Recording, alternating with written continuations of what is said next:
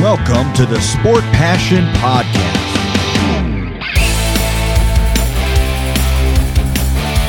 And here is your host, Lars Marendorf.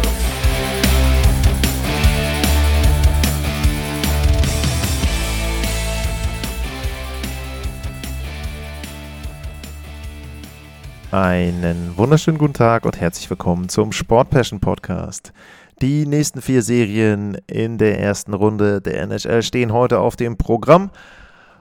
Und wir beginnen wieder so, wie die NHL das Ganze in ihrem Schedule bzw. in den Scores darstellt. In diesem Fall geht es los am Dienstag mit der Partie der New York Rangers bei den New Jersey Devils.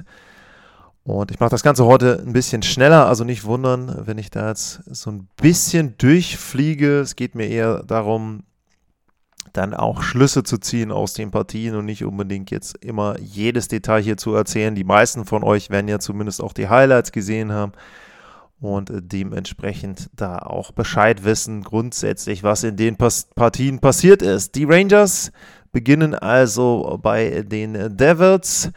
Und äh, sie beginnen gut, direkt mal mit dem 1 zu 0 durch Wladimir Tarasenko aus dem Slot da und danach die Rangers weiter am Drücker, machen das zweite Tor, in dem Fall dann Chris Kreider mit einem abgefälschten Tor, machen noch ein Überzahltor dann im äh, zweiten Drittel und äh, Chris Kreider legt auch nochmal nach und trifft nochmal mit einem abgefälschten Mitte des dritten Abschnitts. Äh, Jack Hughes mit einem Penalty-Shot holt dann nochmal wenigstens ein Tor für die New Jersey Devils, aber am Ende dann noch ein Empty Net Goal durch Heedle. Und es ist ein deutliches 5 zu 1 für die New York Rangers. Und man muss da aus Sicht der New Jersey Devils auch sagen, ähm, dass das so ein bisschen so wirkte wie, naja, wir sind ein bisschen nervös und ähm, wir ja, versuchen zwar das Spiel zu dominieren, aber die Rangers waren eben speziell im Powerplay sehr, sehr gut, waren auch immer in der Lage oder oft in der Lage, Traffic zu generieren. So ein bisschen der Genickbruch, würde ich sagen, dann auch äh, das 3-0 durch Lindgren ein Tor aus dem spitzen Winkel und natürlich dann sehr, sehr ärgerlich, dass du so einen Treffer kassierst. Und wir müssen halt gucken, ob jetzt da bei den New Jersey Devils vielleicht so ein bisschen die Torhüter-Diskussion wieder losgeht, beziehungsweise dass man da eben sagt, okay, es ist natürlich so, auf der Gegenseite steht ein Igor Schusterkin und äh, Vitek Vanacek war solide in der regulären Saison, aber ist eben nicht Schusterkin.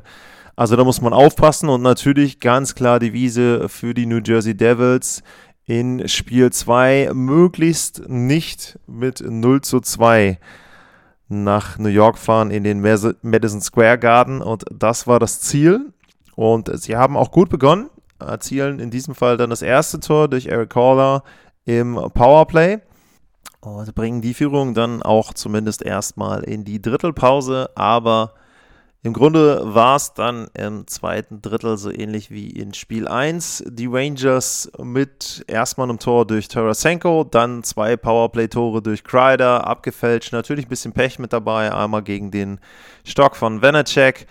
Und es geht mit 3-1 in die zweite Drittelpause. Patrick Kane mit einem Breakaway, das er sich selbst erkämpft hat, sehr, sehr gut hinten defensiv gearbeitet. Also der war Man on a Mission, wirklich gut drauf, hat mittlerweile auch schon drei Vorlagen, ein Tor, vier Punkte in den ersten beiden Spielen. Also sehr, sehr gut unterwegs, Patrick Kane. Und am Ende noch Capo Caco einen oben drauf gesetzt. 5 zu 1, das zweite Spiel auch. Beide Partien 5 zu 1 für die New York Rangers in New Jersey. Und da muss man schon sagen, sehr, sehr deutlich die Serie jetzt in Richtung Rangers. Ich hatte da auch gesagt, dass das für mich die Serie ist mit dem Upset. Ich hatte es nicht so deutlich gesehen, hatte natürlich auch darauf gehofft, dass die Devils da ein Heimspiel gewinnen können. Und jetzt wird es extrem schwer, überhaupt in die Serie reinzukommen.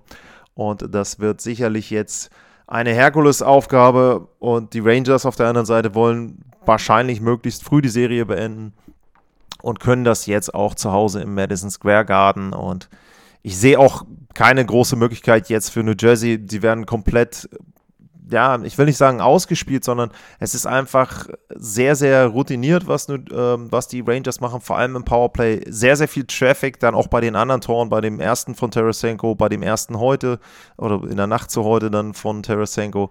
Also das ist einfach so, dass sie da sehr, sehr viel Verkehr haben und dann eben natürlich auch mit einem Patrick Kane jemanden, der dann so ein Breakaway auch vollenden kann. Also sieht alles sehr gut aus für die New York Rangers. Dann gehen wir weiter und wir gehen in die Eishockey-Hauptstadt nach Toronto.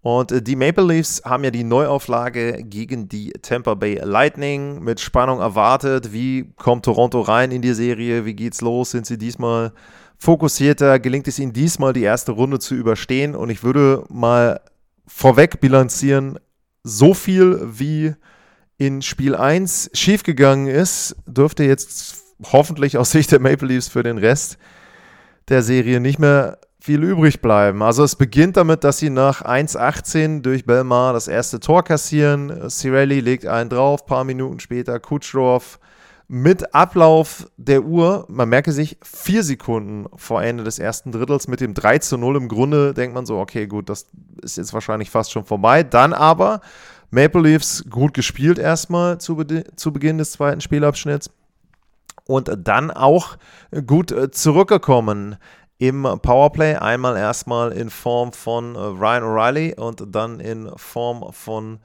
äh, Nylander. Und da hat man so gedacht, okay, gut, könnte jetzt doch ein spannendes Spiel werden und die Maple Leafs sind wieder da.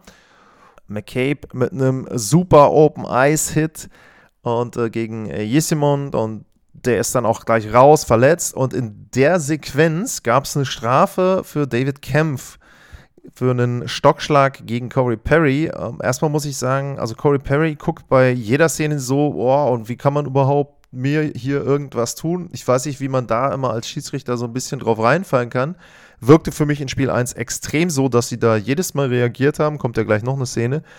Und es ist dann einfach so, dass sie an der Stelle die Maple Leafs in Unterzahl sind. Die Strafe selber ist einfach ein Soft Call. Also er trifft da auch, ähm, der Kampf trifft da zwar den Schläger von Perry, aber da jetzt einen Slashing Call zu machen, nun gut. Also das fand ich schon extrem soft.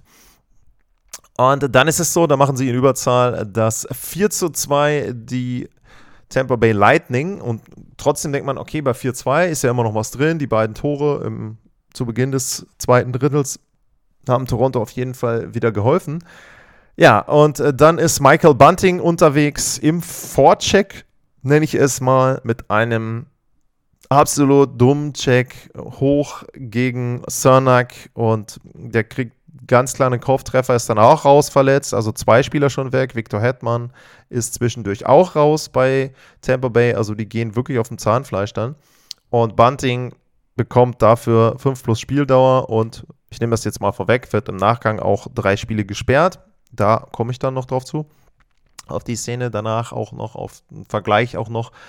Und dann ist es so, in dem Powerplay machen dann die Tampa Bay Lightning erstmal ein Tor, sind ja fünf Minuten dann und egal wie viele Tore fallen, die fünf Minuten laufen ab. Corey Perry macht das Tor, wobei, meiner Meinung nach, hat er kein Tor gemacht. Äh, ist eine Szene, wo außen am Tor bei ähm, Samsonov da der Puck so ein bisschen rangestochert wird an den Pfosten und das genau das wieder wie vorher bei der Strafe. Perry jubelt halt einfach, läuft los und ich denke mir, jo, mach du mal, ähm, da ist ja nichts passiert. Und wenn man die Zeitlupe dann sieht und die Aufnahme aus dem Tor, dann finde ich, auf der Aufnahme kann ich an keiner Stelle erkennen, dass dieser Puck hinter der Linie war. Ist eine sehr komische Situation, aber meiner Meinung nach war der nicht erkennbar hinter der Linie. Hinter der Linie. So, der Call ist Tor. Jetzt musst du natürlich einen Beweis finden, dass er deutlich vor der Linie war. Ich finde aber in dem Fall müsste es ja andersrum sein. Wenn ich sage, es ist ein Tor, dann muss ich ja sehen, okay, da ist was Weißes zwischen dem Puck und äh, der Linie, ist es ein Tor. Sie entscheiden, es ist kein Tor. Und dann wird noch die Challenge genommen uh, von Sheldon Keefe. Und da muss ich sagen, das habe ich nicht ganz verstanden, weil die Challenge ist dann in dem Fall auf Goaltender Interference.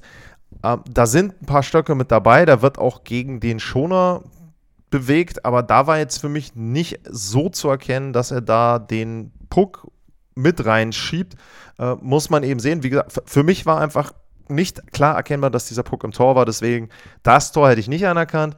Dann passiert natürlich das, was passiert, wenn man eine Challenge hat und die ist nicht erfolgreich. Es gibt nochmal zwei Minuten gegen Toronto, fünf gegen drei, weil die andere Strafe ja noch läuft vom Bunting. Und zwei Sekunden vor Ablauf des zweiten Drittels macht Tampa das 6-2. Die Partie ist durch. Zwei Tore, jeweils direkt äh, vor der Sirene. Also das auch Veteran Moves spielen bis zum Ende die Tampa Bay Lightning.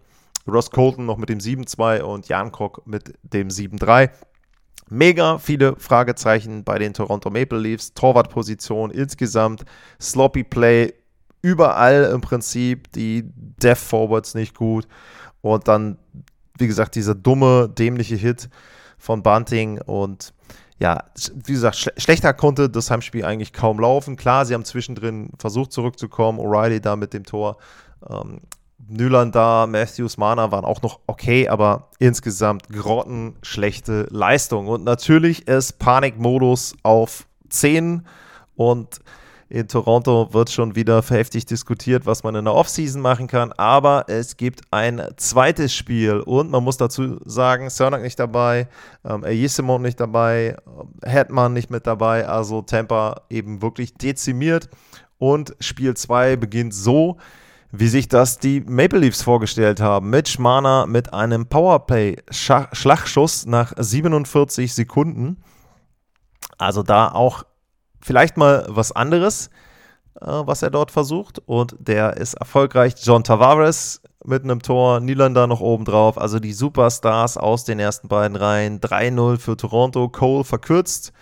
Mitte des zweiten Drittels, aber Tavares, Zach Aston Reese und Mana wieder mit seinem zweiten Treffer und dann am Ende nochmal Corey Perry und John Tavares im letzten Abschnitt, aber ein deutliches 7 zu 2 und nach Torverhältnis liegt jetzt Toronto vorne nach Spielen stets 1-1 und insgesamt war das dann sehr, sehr unterhaltsam als neutraler Zuschauer. Natürlich nicht wirklich spannend, weil beide Partien schon frühzeitig entschieden waren und ja, jetzt kommt es darauf an, zum einen, wie gesund sind die Tampa Bay Lightning, wie gesund ist ein Hitman vor allem, denke ich. Und dann muss man sehen, zu was sie dann in den beiden Heimspielen fähig sind. Die Maple Leafs haben vielleicht zur rechten Zeit mal wieder einen Schuss vor den Bug bekommen und können das jetzt hoffentlich umsetzen.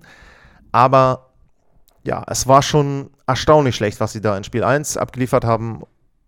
Gewinnen sie die Serie, fragt da keiner mehr nach. Wir kommen nochmal zurück zu der Szene mit Bunting. Ähm, die Strafe ist klar, die Sperre von drei Spielen finde ich auch erstmal angemessen. Allerdings muss ich sagen, es wirkt für mich so, als ob immer Spieler von Toronto, wie zum Beispiel dann vor ein paar Jahren Nazem Kadri, die richtige Strafe bekommen, die angemessene Strafe bekommen und die anderen eben nicht.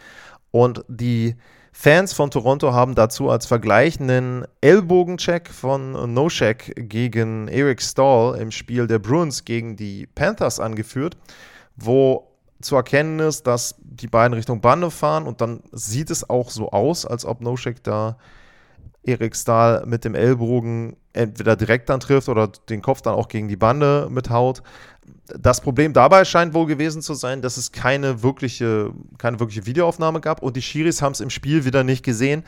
Aber ganz ehrlich, da bin ich halt auch wieder der Meinung, also das Department of Player Safety wird ja wohl in einer der 500 Kameraeinstellungen irgendeine Aufnahme finden, wo man das da klar erkennen kann. Und auch da, wenn das wirklich so ein Check war, wie es auf den Aufnahmen, die ich gesehen habe, aussah, dann sind das für mich auch sagen wir mal, zwei Spiele Sperre, wenn man das mit Bunting vergleicht, vielleicht auch drei, das, keine Ahnung, gleiche Sperre. Auf jeden Fall ist es eine Strafe, eine Sperre in dem Fall, die gab es nicht. Also das wieder so ein bisschen rein in die Reihenfolge der Schiedsrichterentscheidungen, die wirklich nicht besonders gut waren. Wir gehen zur nächsten Serie und die nächste Serie ist dann tatsächlich im Westen und das ist die Serie der Vegas Golden Knights gegen die Winnipeg Jets im Tor bei den Golden Knights in der T-Mobile Arena Laurent Brossois und es geht mit 0 zu 0 in die erste Drittelpause. Da ist nichts passiert. Beide Teams ohne Torerfolg und dann im zweiten Spielabschnitt eröffnen die Winnipeg Jets die Serie. Kyle Connor mit dem 1 zu 0, Pierre-Luc Dubois mit dem 2 0. Die Zeit dazwischen war auch knapp eine Minute. William Carlson macht das 2-1 kurz vor Ende des Abschnitts, aber im letzten Abschnitt dann nur die Winnipeg Jets, Blake Wheeler und zweimal Adam Lowry mit den Toren. Man stellt sich bei Brossois die Frage, ob er dem Druck gegen Conor Hellerbuck standhalten kann. Und von den Teams, die Spiel 1 verloren haben, waren für mich die Vegas Golden Knights diejenigen, die die schlechteste Leistung abgeliefert haben, fand ich. Die mussten sich richtig, richtig Sorgen machen, weil sie von den Winnipeg Jets wirklich ausgespielt wurden. Also Corsi-Wert auch im letzten Abschnitt 70-30 zum Beispiel für die Winnipeg Jets. 10 zu 5 Chancen bei 5 gegen 5. Also das sprach schon alles ziemlich deutlich für die Winnipeg Jets und bei den Toren auch insgesamt dreieinhalb zu 2,1 Tore für Winnipeg. Also verdienter Auswärtserfolg für das Team aus Kanada und schon direkt erstmal Druck für die Vegas Golden Knights. Spiel 2 beginnt in Vegas und es geht erst einmal so weiter wie in Spiel 1. Die Winnipeg Jets gehen diesmal im ersten Drittel in Führung. Adam Lowry im Überzahl. Aber die Golden Knights kommen zurück. Carlson und Jack Eichel mit seinem ersten Powerplay-Tor überhaupt, hat ja noch nie Playoffs gespielt, bringen Vegas in Führung. Doch Kevin Steenlund bringt das 2 zu 2 für die Winnipeg Jets und muss echt sagen, auch da, wenn es dann ins letzte Drittel geht, sehr, sehr viel Druck auf den Vegas Golden Knights. Aber die Antworten vor allem durch Mark Stone, der ist ja wieder mit dabei. Ein Assist beim Tor von Chandler Stevenson zum 3 zu 2, dann das 4 und das 5 zu 2 selber besorgt. Und er scheint in Form zu kommen, er scheint sich wieder reinzuspielen. Und wenn er gesund ist und eben auch normal spielen kann, ist das extrem wichtig für die Vegas Golden Knights. Das 5 zu 2 in Spiel 2, 1 zu 1 in der Serie. Aber für mich trotzdem immer noch große, große Fragezeichen dahinter, ob das Goaltending ausreicht und ob sie sich schon gegen die Winnipeg Jets durchsetzen können. Also das ist sicherlich schwierig, aber wie schon gesagt, Mark Stone jetzt mit Treffern, Jack Eichel mit Treffern, die müssen scoren für die, Winnipeg, äh, für die Vegas Golden Knights gegen die Winnipeg Jets. Ansonsten wird das nichts. Und damit äh, zur letzten Serie, über die ich spreche in dieser Folge und auch insgesamt dann erstmal bei den Playoffs. Die letzte Serie, die begann, das war die Serie des Titelverteidigers, die Colorado Avalanche zu Hause gegen den Debütanten, die Seattle Kraken. Natürlich auch an der Stelle ein paar nette Geschichten. Philipp Grubauer gegen sein ehemaliges Team.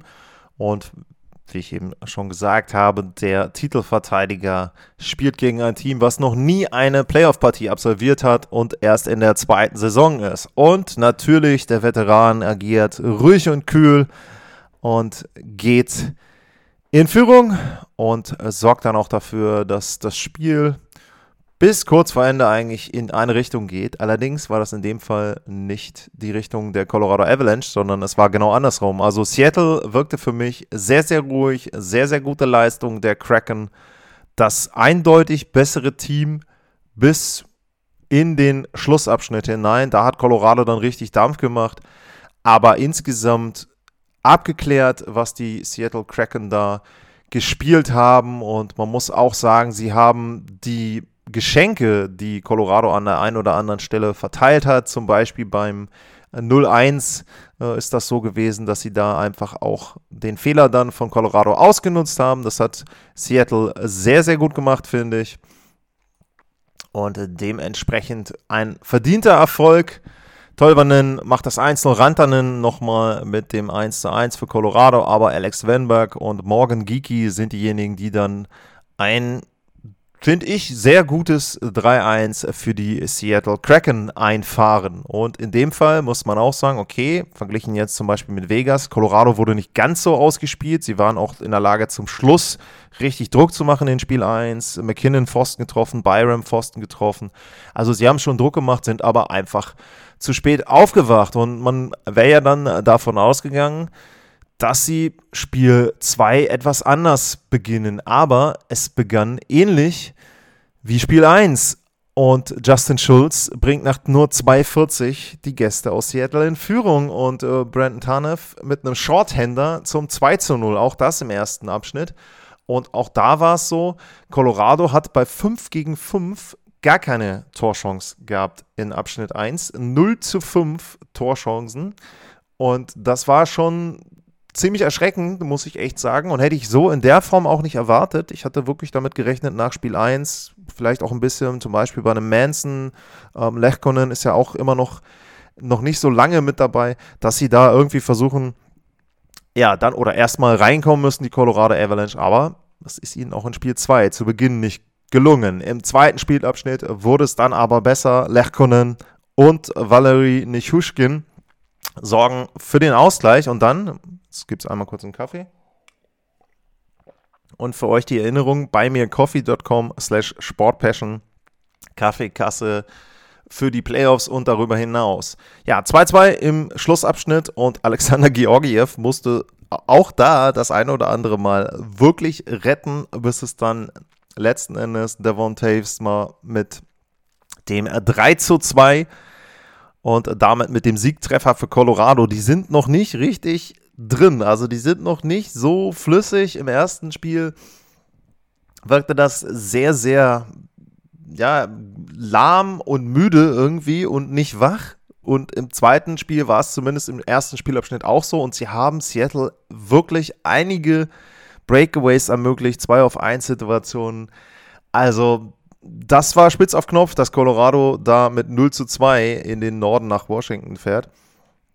Und in diesem Fall haben sie eben Glück, gewinnen 3 zu 2 und stellen die Serie auf 1 zu 1.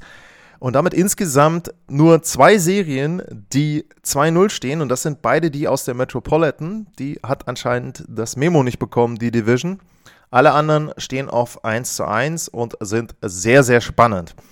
Wenn ihr Anmerkungen und Fragen, also kurz noch zu Colorado gegen Seattle fällt mir ein, ähm, da können beide, glaube ich, erstmal mit zufrieden sein mit dem 1-1. Wie gesagt, Colorado muss sich steigern, aber Seattle wird sehr zufrieden sein mit den Leistungen vor allem. Vielleicht sogar ein bisschen unzufrieden, dass sie nicht 2-0 führen.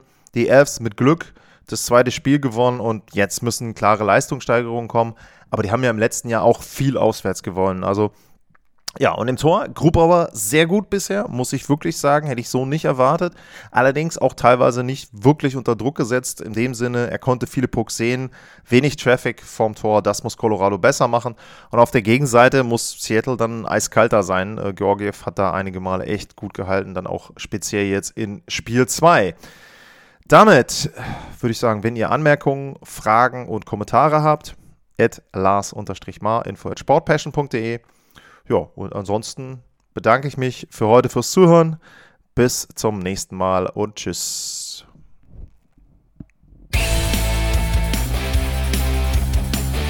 Sportliche Grüße. Das war's, euer Lars.